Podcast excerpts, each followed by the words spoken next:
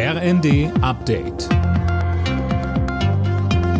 Stündlich neu. Auf den Punkt informiert. Ich bin Anna Löwer. Guten Abend.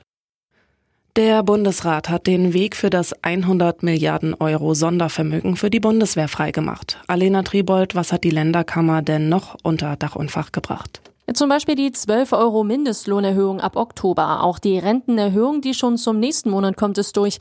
Die Länderkammer hat außerdem noch den Haushalt für dieses Jahr gebilligt. Der sieht ja eine Neuverschuldung von 139 Milliarden Euro vor. Außerdem werden die Sanktionen für Hartz-IV-Empfänger erstmal ausgesetzt.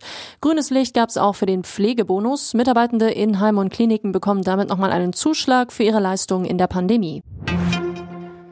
Wirtschaftsminister Habeck und mehrere Verbände rufen alle gut 80 Millionen Deutschen zum Energiesparen auf, damit Deutschland unabhängiger von russischen Importen wird und was fürs Klima tut. Geplant ist eine groß angelegte Kampagne. Unter anderem soll es Förderprogramme und Beratungsangebote geben. Habeck sagte.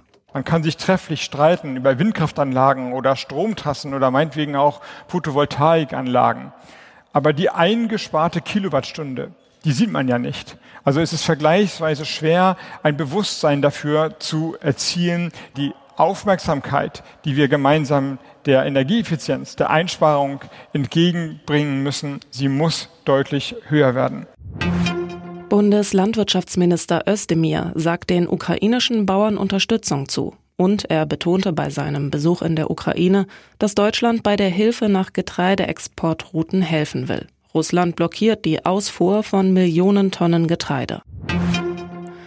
Die Bundesgartenschau 2025 in Rostock soll endgültig abgesagt werden. Das hat das Landwirtschaftsministerium von Mecklenburg-Vorpommern nach einem Gespräch mit Bürgermeister Matzen mitgeteilt. Grund sind Planungsfehler, aber auch veränderte Rahmenbedingungen durch Corona und den Krieg in der Ukraine. Alle Nachrichten auf rnd.de